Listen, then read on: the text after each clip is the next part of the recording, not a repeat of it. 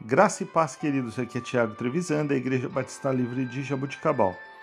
Vamos para o nosso devocional 655. Texto de hoje, Romanos capítulo 12, versículos 9 a 13. O amor deve ser sincero. Odeiem o que é mal, apeguem-se ao que é bom.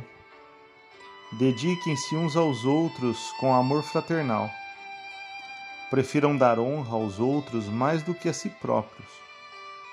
Nunca lhes falte o zelo, sejam fervorosos no espírito, sirvam ao Senhor, alegrem-se na esperança, sejam pacientes na tribulação, perseverem na oração.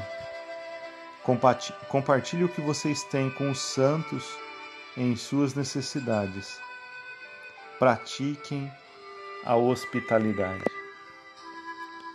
Irmãos, nós somos chamados a deixar o que o amor governe as nossas atitudes e as nossas ações. Nós recebemos a incumbência de amar até mesmo aqueles a quem consideramos inimigos. Todos nós já fomos prejudicados por alguma outra pessoa. O amor de Deus permite que as perdoemos e que busquemos reconciliação. Todos nós já ferimos outras pessoas. O amor nos convida a pedir perdão.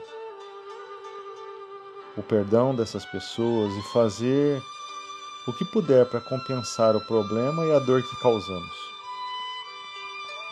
É comum precisarmos fazer um esforço especial para alcançar membros da nossa família principalmente aqueles mais próximos pais, irmãos, filhos, cônjuges. O amor às vezes nos orienta a engolir o orgulho, admitir os nossos erros.